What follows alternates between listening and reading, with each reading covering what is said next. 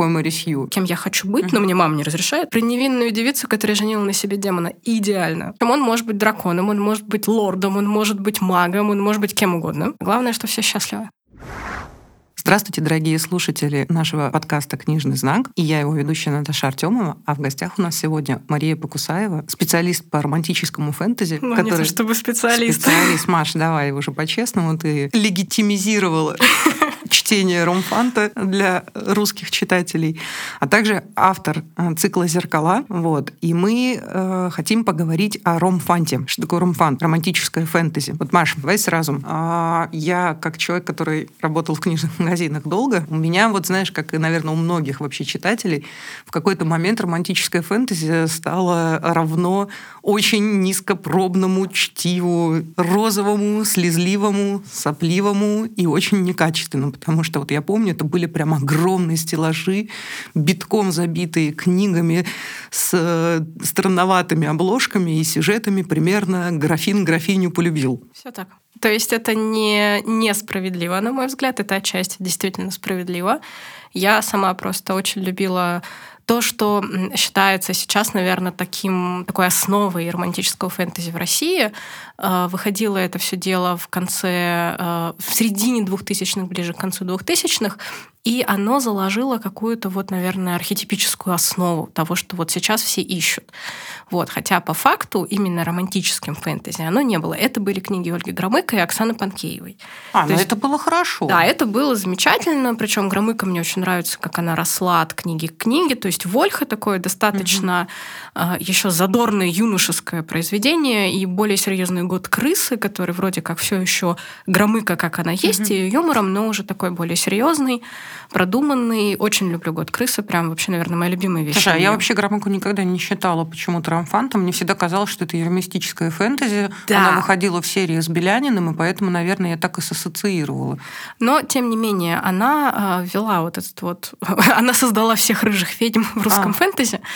Вот. И, соответственно, многие авторы и многие читатели, которые сейчас есть, они э, причисляют и Громыка, и Панкееву, и еще некоторых авторов к тому, что мы... Вот, ты читаешь ромфант, и, и сюда же запихивают их. Хотя, как бы я бы сказала, что и то, и другое — это либо приключенческое фэнтези, да, либо это э, юмористическое, как действительно Вольха была. Вот. А как бы я на этом росла, я это очень любила, и у меня был момент, когда я решила к этому вернуться, потому что это моё, так, мой любимый тип досугового чтения, и обнаружила совсем другие вещи. Вот, то есть я обнаружила очень шаблонные книги, я обнаружила очень плохо написанные, как будто бы невычитанные книги, которые, тем не менее, они были изданы на бумаге. Вот, то есть э, ромфант — это странная вещь, там есть замечательные, потрясающие авторы, там есть прекрасные истории разного уровня серьезности. То есть есть писатели вроде Карины Деминой, которая навертит и страстей, и интриг, и подтекстов, и философии.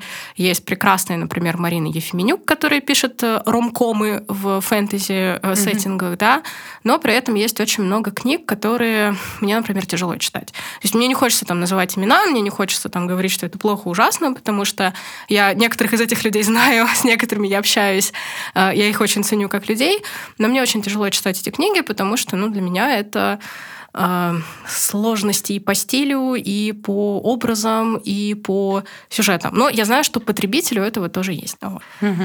То есть это очень такая вот раз, разноплановая штука. А вообще как получилось? Ну вот «Ромфант» — это равно любовный роман или нет?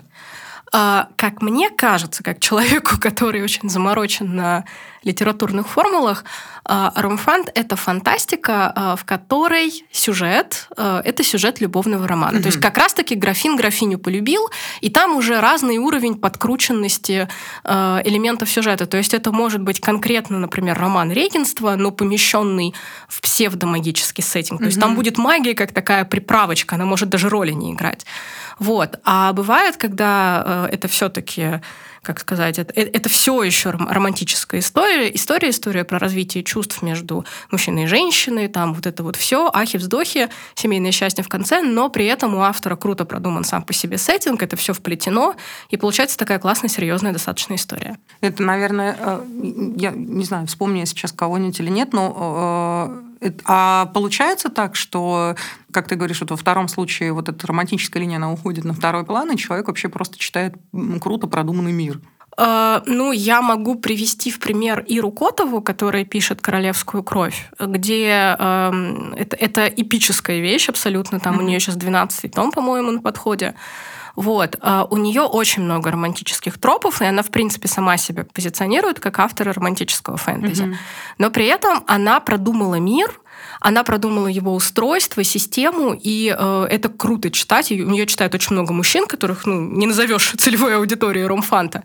Да? И кого-то увлекает, кто-то находит там именно вот эти вот романтические перипетии, потому что много пар, и между ними разные взаимодействия. Mm-hmm. И как бы каждая читательница, которой там нравится определенный сюжет э, любовный, она найдет свою пару в этом мире. И в то же время многие читают это именно как фэнтези, которое э, глубокое, эпическое, со всякими приключениями сражениями, драками угу. и всем остальным.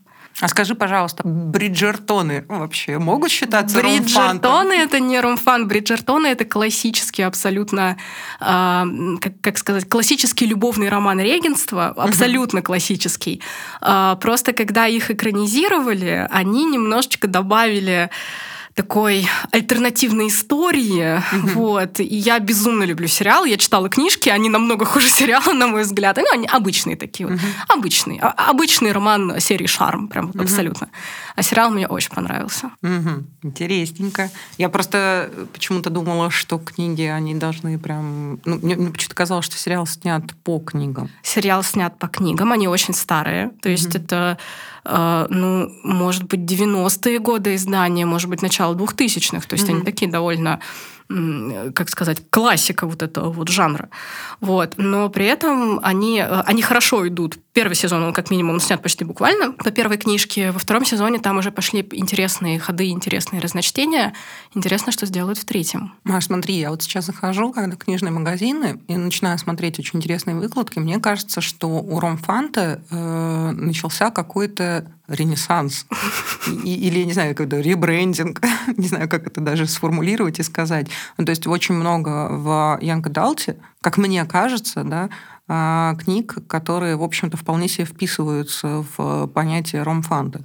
А, мне кажется, это происходит из-за того, что в Young Adult тоже есть э, сюжеты, которые строятся вокруг ну, в принципе, что такое ромфант? Это история, классическая история любовного романа, история про инициацию героини, про женскую mm-hmm. инициацию, которая уходит в семейность, семейственность. То есть у нас финал любовного романа — это она счастливо вышла замуж за того мужика, с которым она развивала отношения все это на протяжении всей книги. Mm-hmm. И вот как бы классический финал э, в какой-нибудь такой вот книжке типичного ромфанта — это эпилог, где рассказывается, как через пять лет у них все хорошо и народились детишки. Mm-hmm.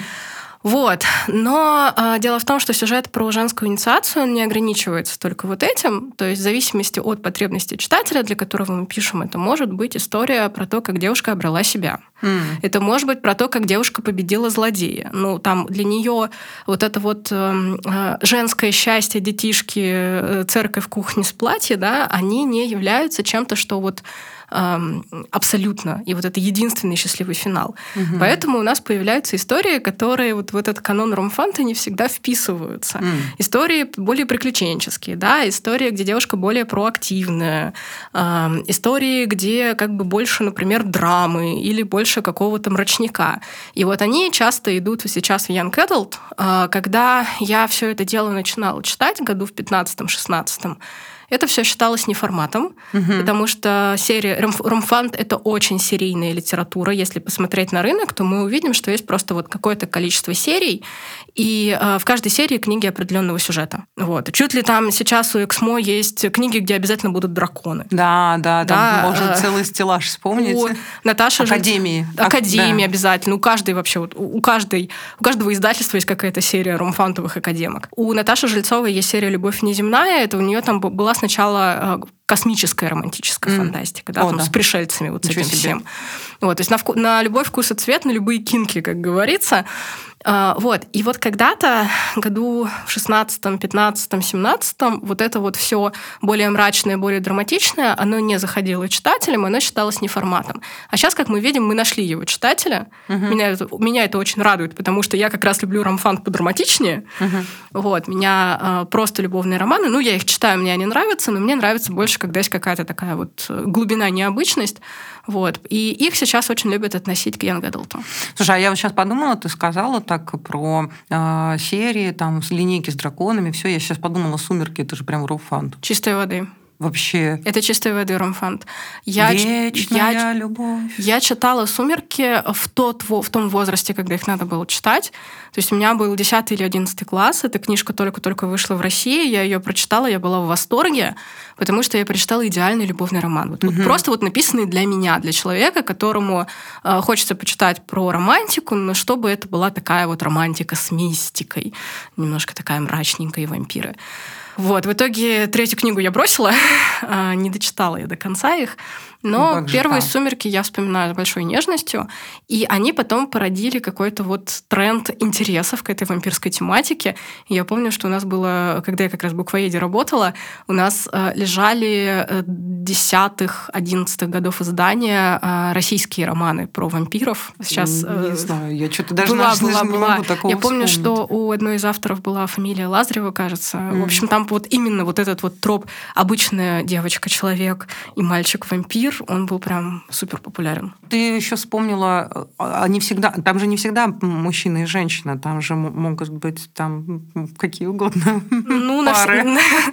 Ну, не, я имею в виду там дракон. Конечно, конечно. Оборотень, это же такой... Это тоже троп, то есть э, как бы у нас есть вот вот типичная она, да, то есть она тоже может быть разная, она может быть опальной принцессой, она может быть попаданкой, она может быть просто девочкой из хорошей семьи, и будет какой-то он. И вот он, он де- делается просто тоже под читательский интерес. То есть он может быть драконом, он, может быть, э, сейчас вот пытаются найти интерес к вампирам. Я не знаю, я не верю в то, что сейчас в романтическом фэнтези живы, живы вампиры.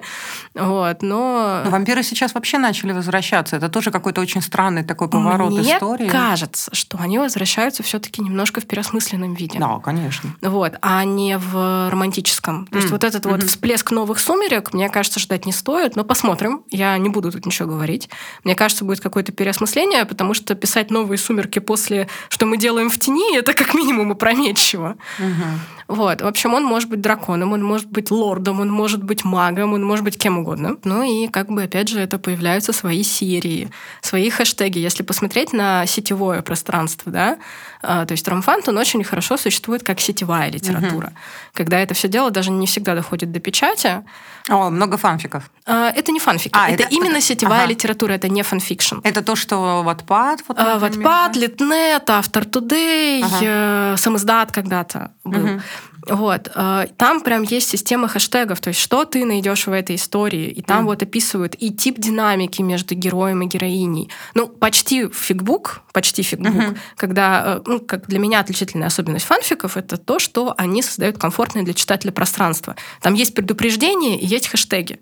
То есть, если тебе не хочется сейчас читать фанфик, где будет э, что-то драматическое, ты хочешь почитать что-то такое нежненькое, у тебя там вот ты смотришь на шапку фанфика, угу. и ты понимаешь, что ты будешь ждать от этого.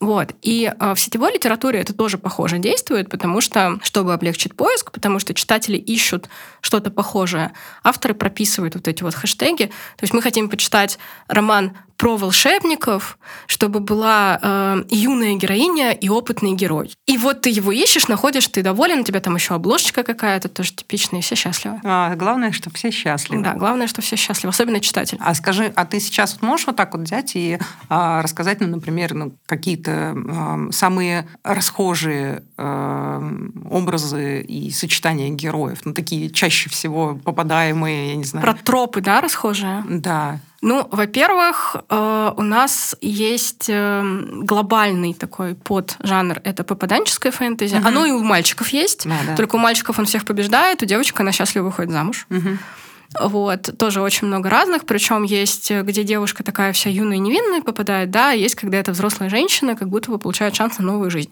Мы здесь не уникальны. Угу. Если мы посмотрим на корейские дорамы, мы найдем там очень много попаданцев. Сейчас, кстати, выходила книга «Дракон в свете луны», там, про, там э, российская писательница Ксюша Хан, вот, но она писала под э, азиатские дорамы, и у нее тоже девочка-попаданка, которая угу. попадает в историческую эпоху. Угу. Вот. А, значит, второй вариант это как раз-таки академки. У нас, э, ну, как меня, мне очень не нравится тема с тем, что академки это чаще всего история про то, как а, девушка охмутала ректора, да, потому что для меня это слишком неравные отношения. Но вот этот вот кусок э, отношения, он все-таки есть, он очень популярен. А вот. может быть, он еще популярен, потому что людям, ну, все-таки интересно, ну, как бы, скажем, молодому читателю интересно читать э, тот опыт, который он проживает сейчас. Да, да, а да. взрослому читателю, а у, у Ромфанта все-таки много и взрослых, взрос, взрослых я уже взяла и сразу пол определил, да, взрослых читательниц, которым просто интересно, скажем, там, вспомнить историю своей первой любви и еще раз пережить вот это вот школьную... Да, да, абсолютно. Причем Ромфант, он же взрослел с читателями, то есть те, кто когда-то в десятых начинал читать Вольху или Лейну Петровой, да, он сейчас все равно это продолжает читать, только уже каких-то новых авторов находит. Есть история как раз-таки про похищенных или выданных замуж против воли, тоже очень популярный О, троп. ничего себе. Вот, понятное дело, особенно когда он весь такой страшный, пугающий, и в итоге оказывается, что он на самом деле нормальный, и это все вокруг нее были ненормальные. Угу. Ну, Я такая немножечко красавица и чудовище. Да. Мне очень нравится, кстати, вот из авторов, э, мне очень нравится, как пишет Марина Ефименюк, потому что э, я читала очень много ее книг, я читала у нее институт, э, скандал в институте благородных девиц, э, где она просто иронизировала над всеми клише, потому что у нее главная героиня, чтобы поправить свое положение материальное, она писала из института благородных девиц, прячась под мужским псевдонимом, э, эротические романы. И там прям угадывались все эти сюжеты. То есть это, это была книга, над которой я верещала от восторга, и, к сожалению, не успела купить в бумаге. Но я потом у Марины читала другие книжки, и вот у нее есть вот этот вот кусок, который мне как, мне как раз его не хватало очень долго в Ромфанте. У нее независимые героини как бы все, что я читала до того, там, году в 16-м, 17-м, там героиня чаще всего была или супер Сью, то есть угу. она всех нагибает, все Я все ждала, обожают. когда ты скажешь Мэри Сью. Да. Да-да-да, а всех она нагибает, короче, вот самая крутая. Либо это была такая прям невинная-невинная овечка, вот, за которую все все решают. И вот мне хотелось, чтобы наконец появились какие-то такие немножко более феминистские героини. И вот Ефименюк мне это очень хорошо додает. Маш, давай тогда еще расскажешь все-таки, что такое Мэри Сью. О, Мэри Сью, да. А, вообще термин из фанфикшена. Угу. Насколько я помню, это был фанфик по Стартреку, где а, главная героиня как раз-таки по имени Мэри Сью была предметом обожания всех персонажей. Вот. Э, то есть это обычно герой, нагибатор. Угу. Герой, который все может, он уникальный, у него уникальные способности, он обязательно во всех побеждает, у него нет недостатков. Иногда он умирает, но приносит себя в жертву ради искупления всего.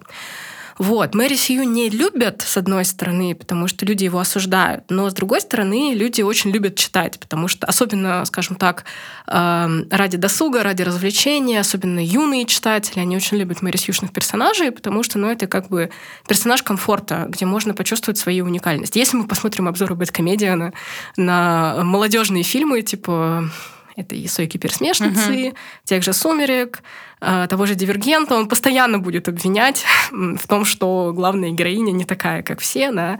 Ну, то есть вот, это просто стало да. уже такое нарицательное, да, нарицательное Да, я не вижу в этом ничего плохого в определенных жанрах, mm потому что, как мне кажется, что это тоже кусок жанровой идентичности, это кусок того, что читатель хочет. Вот. Но над этим очень любят иронизировать. Ну, давай все-таки закрепим просто, какие там, ну, какие самые очевидные Марисью. Это Китнес, Китнец. Э, в голодных играх. Очень условно можно Вольху назвать Марисью. Ну, угу. мне, да, еще что есть э, важного в Марисью, э, это то, что очень часто они похожи на автора. Угу. То есть из фанфикшена это пришло, потому что это как бы поместить себя Uh-huh. свой такой прототип, э, свою хотелку, кем я хочу быть, uh-huh. но мне мама не разрешает, вот, вот в этот вот мир. Но когда это переносится на оригинальные uh-huh. романы, на оригиналы, а, то это говорят вот именно про убер-персонажа. Лейна у Петровой достаточно угу. такая вот. А, есть такая серия книг. Скажи мне, пожалуйста, Гарри Поттер Марси? А, На мой взгляд, нет. Угу. Но он главный персонаж, поэтому ему очень многое позволяется. Угу. Он герой. Он герой а, эпоса. Все, он герой. Вот. Угу. У героя эпоса тоже много привилегий. Я как-то даже писала текст насчет того, что э, герой эпоса во многом похож на Мэри Сью, просто это немножко разные категории. Ну, я просто специально привела пример ну, потому такой, что мы чтобы так, разделить, мы да, так что можем... не каждый главный герой — это Мэри Сью. Да, Мэри конечно. Сью вообще может быть не главным персонажем. Мы так можем дойти до того, что и Арагорн Мэри Сью, и Гильгамеш Мэри Сью, угу. и, в принципе, там угу. любой персонаж эпический. Угу. Вот. А, есть серия, я не помню автора, к сожалению, а, серия про Хелиану Валанди, тоже российский такой махровый-махровый румфан с академией. Вот там прям вот героиня очень типичная Мэрисью. Uh-huh. Вот. Uh, у Галины Гончаровой часто такие персонажи встречаются, но у нее, в принципе, есть такая черта в книгах, что в какой-то момент героиня начинает uh, много рассказывать про то, как бы она поменяла наш мир, и чувствуется такое вот желание немножко поворчать на него. Скажи, а как ты думаешь, зачем вообще читают ромфант? Ну, это эскапистская литература, такая прям махровая. Я не вижу в этом ничего плохого. Нет, нет, потому что я ничего. сама фанатка эскапизма. Угу. Вот. Э, это очень формульная литература, это очень комфортная литература. Ну, это всегда желание что... уйти куда-то да, из отсюда и это побывать отдых. это в другом месте. Причем да. это другое место, ну, как бы в зависимости от того, куда ты хочешь попасть, будет отражать то, от чего ты хочешь уйти. Да. То есть я вот сейчас просто вспомнила о том, что, наверное, а, те попаданцы, которые были, ну, там, ну, условно, 10 лет назад, да, женские попадан... попаданки, я скажу, угу. скажу, там действительно был целый большой блок э, героинь, ну, так скажем, хорошо за 30, вот, да. И а, э, им действительно давался в этих романах, видимо, какой-то новый шанс обрести новую жизнь, э, второй шанс обрести новую жизнь или там новую любовь, или действительно там как-то реализовать себя, то, что ты не смог реализовать это в своей настоящей жизни. И я помню, что я даже сама, ну какие-то, я сейчас не помню даже названия, потому что, если честно, я даже не запоминала этих названий, я что-то вот почитывала из разряда отдохнуть мозгами и э, немножечко, да, убежать из вот этой собственной жизни, да, и почитать, как это могло бы быть в жизни другой с каким-нибудь эльфийским принцем. Да, я четыре раза перечитывала «Дом на перекрестке» Милены Звойчинской. Он очень сладкий. Ну, в принципе, у Милены все книжки такие, что она достаточно сладко пишет. Вот, но это прям вот книжка, где есть несколько моих любимых тропов, и я просто вот перечитывала только ради них в какой-то момент. Хотя я вообще, в принципе, редко перечитываю. А у нее же очень еще такой э, известный цикл э, про библиотекаря. Высшая школа библиотекаря, да. да. Ну, я читала только первую. Но здесь уже, мне кажется, соединилась вот эта любовь э, к книжной магии с в тоже таким... Там, там, там, там же тоже, получается, да. академия. Там То тоже там, попаданка, там да. более юная девочка, чем угу. у нее обычно интересно, потому что у нее есть про молоденьких, а есть про более взрослых таких mm-hmm. барышень. Вот. Но я там читала только первый том, мне очень тяжело, потому что эм, от книг про книжников я слишком много жду. Mm. Вот, поэтому, к сожалению, со школы библиотекаря у меня не срослось. Ну, давай так сразу скажем. Ну, книги про книжников пишутся не для книжников. Ну, ну, есть Донна Тарт. Но я понимаю, что это разные категории. Нет. Вот, но мне вот очень тяжело, когда как бы книга... Заяв... Мне, в принципе, тяжело с книгами про книжные магазины, библиотеки, вот это вот все. Ты там работаешь, да, ты просто да. смотришь на это по-другому, да, ты там и работала, и достаточно долго времени там провела. А, я могу тебе сказать, как вот ну, среди своих знакомых я знаю, что очень многие как раз наоборот хотят немножечко хоть глазочком заглянуть в эту магическую вселенную, им кажется, что там все волшебное, все совсем по-другому, и популярность книг о книгах, э, про книжников и про вот там бесконечные какие-то библиотеки, книжные магазины и прочее, их все с каждым годом все больше и больше, и популярность их не убывает. Да, я это понимаю, но мне вот как раз тяжело, поэтому я стараюсь избегать. А ты сама что читаешь? А... Вот ты какой выберешь себе, как это ты правильно договоришь? Я написала, я написала книгу про попаданку, со мной все ясно. Да, я сейчас тоже хотела сказать. У меня была очень однажды смешная история давно-давно-давно. Кто-то из авторов рассказывал, что он ходил... А, ну, тогда были еще ларьки, э, такие лотки на улицах, как бы, где продавались э, книги. И вот он ходил э, все время в один и тот же лоток, и вот, значит, в общем, в какой-то момент перечитал, по-моему, всю фантастику, которая там лежала, и такой, ну, как бы понял, что ему надо, видимо, написать свою книгу, потому что он не мог купить книгу, которую он хотел. Он пошел и написал свою книгу. Вот у тебя зеркала, они также да, написались? абсолютно. То есть ты решила, что раз ты не можешь прочитать то, что ты хочешь, напишешь сама? Да. Прекрасно. Вот, ну, то есть мне нравится попаданческое фэнтези, угу. мне нравится фэнтези, которое строится на романе регенства, вот как Бриджертоны. То есть, ну, такая зона комфорта, потому что просто романы регенства не все мне нравятся, они скучноватые. А здесь, если автор классно пишет с юмором, есть еще магия, то да, вот прям дайте мне, пожалуйста, это. А, у меня есть э, несколько любимых авторов, ну вот кроме Ефименюк, это Карина Демина, она как раз более такая серьезная, основательная. У нее очень классный цикл «Лозы и камня», там и продуманный мир, и очень глубокие характеры, то есть прям такие мощные вещи. Котова классно пишет, но она пишет длинную сплошную историю, поэтому как бы когда я остановилась на одной из частей, да, перед тем, как начался ongoing, вот, сейчас нужно возвращаться, там уже несколько книг написано, и нужно все это дело вспоминать. Ну, в общем, как бы иногда прям совсем сладкое читаю. То есть я сейчас читаю э, сетевую книжку, э, книги Натальи Мамлеевой. Она вот, вот идеал... Я болела просто. Это идеальная сахарная вареница, которая прям хотелось. Такое в пледик, с чаем. Пледик, да, и про невинную девицу, которая женила на себе демона. Идеально. О, какая прелесть. А, слушай, а вот а бывают экранизации? Пока не видела. Ни одной. Зарубежных и видела. То а, есть, ну... как минимум, есть э, великая наша Сара Маас. Угу. Вот, вот у нее Королевство шипов и роз вроде как Netflix экранизирует. Mm. Вот. Но мне я читала, что э, э это ритейлинг. А, у нее первая книга это ритейлинг Тамлина. А, угу. Вот, то есть у нее попытка, кстати, неплохо, на мой взгляд, получилась, но первую книгу я прочитала так, как бы мне было скучновато, потому что Маас а, мне слишком тяжело, в принципе, с зарубежным ромфантом, кроме mm-hmm. Науми Новик. вот. вот. А у Маас у нее еще какой-то такой странный русский переводчик, который а, не понимает, что нужно женщине. То есть ее переводит мужик на русский язык. А что нередко случается вообще. Да, да, да, да, да. И мне такое ощущение, что он просто не шарит. То есть, когда ты читаешь отзывы, что у нее такие восхитительные мужики, мне так нравится ее динамика, она такая романтичная, а у нее там как бы и романтическая линия есть, и в то же время такой э, мрачный, строгий сеттинг с Фейри, куда попадает обычная девушка там из э, ближайших земель, и, в общем, она там становится при правителе Фейри не то его возлюбленной, не то его пленницей, потом его похищает местная злодейка, и она с этой злодейкой вступает в противодействие. Но это Тамлин, в принципе, история о нем. Вот. То есть все в восторге, всем нравится. Я читаю, я не понимаю, что происходит. Потом я смотрю на переводчика, я, мне кидают какие-то там для сравнения кусочки, я понимаю, что, видимо, просто мужик не прошарил, что девушке нужно. Вот. Ну, такое важное замечание, может быть, нас услышит кто-нибудь из ну издателей ну, да. поймет, что романтическая фэнтези, написанная девочкой, должна переводить девочка, которая точно знает, что ей нужно. Да. Вот. Маш, спасибо большое, было очень интересно. Я себе там уже список кое-что пометила и записала, ну, что-то даже на перечитывание, ну, потому что ты сейчас вспомнила про Вальху Редную, я, боже, мы я же обожала читать. Мы же не сказали про самое главное, в принципе, про икону российского романтического фэнтези, про Елену Звездную. Да, да, не сказали. Которая, ну, в принципе, их несколько, то есть есть Звездная, есть эм, как ее зовут, которая написала Надежда Кузьмина, угу. э, стартовала с нее, по-моему, серия «Колдовские миры» у Эксмо когда-то. Вот, вот они довольно культовые. Причем Кузьмина, она культовая именно по циклу э, про наслед... наследницу драконов. Там я видела потрясающие фанарты по ней и видела даже какую-то э, работу дипломную, когда девушка рисовала э, персонажей книги. Угу. Прям очень серьезно. Вот. А звездная, она писала очень много, она продвигала себя хорошо через сеть, у нее очень разные истории. Вот. Но сейчас это один из самых продаваемых, в принципе, в жанре авторов. Угу. Много споров про то, существует ли звездная или это несколько писателей. Но, в общем, она очень продуктивна. Но мне сложно. Вот как раз мне вот ее очень сложно читать, потому что для меня это слишком просто. Mm.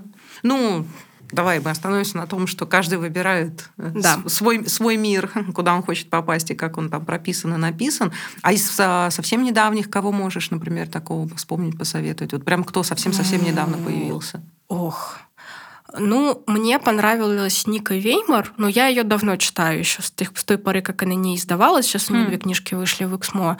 Очень неплохая. А, Маргарет Астер тоже в «Колдовских мирах» выходила, «Закон благодарности». Было очень странное начало, но под конец книжки я сидела уже состоянием «я хочу вторую часть». Прям mm-hmm. очень такая неплохая фэнтези, получ... фэнтезня получилась. Так, сейчас мне нужна минута, я вспомню. А, я для себя открыла Оливию Штерн, У нее сложные характеры, такие некомфортные немножко. Uh-huh. Но мне понравилось как раз-таки из-за того, что у нее некомфортные характеры. Для меня это было необычно. Вот. И я с удовольствием прочитала э, книгу, которая как бы мне попалась, вот, и отложила себе несколько книг э, других. Вот. Наверное, так. Вот это из того... А, и, и все, наверное. Вот сейчас на скидку больше не вспомню. Ну, Маш, спасибо большое. Да, Мне, правда, пожалуйста. очень понравилось, потому что у меня немножко поменялось отношение к ромфанту. Я, пожалуй, даже кое-что прочту и перечту. Вот я просто уже начала говорить о том, что мне захотелось перечитать, э, очень захотелось перечитать Громыка, просто вообще невероятно. А, и я надеюсь, что мы еще с тобой встретимся и поговорим о каких-нибудь очень интересных книгах, а у кого-то, может быть, даже поменяем мнение. Да, ну обязательно. Что, спасибо всем, что дослушали до конца. Список книг мы обязательно э, добавим э, к нашему подкасту. И до встречи в эфире. Всем пока. thank you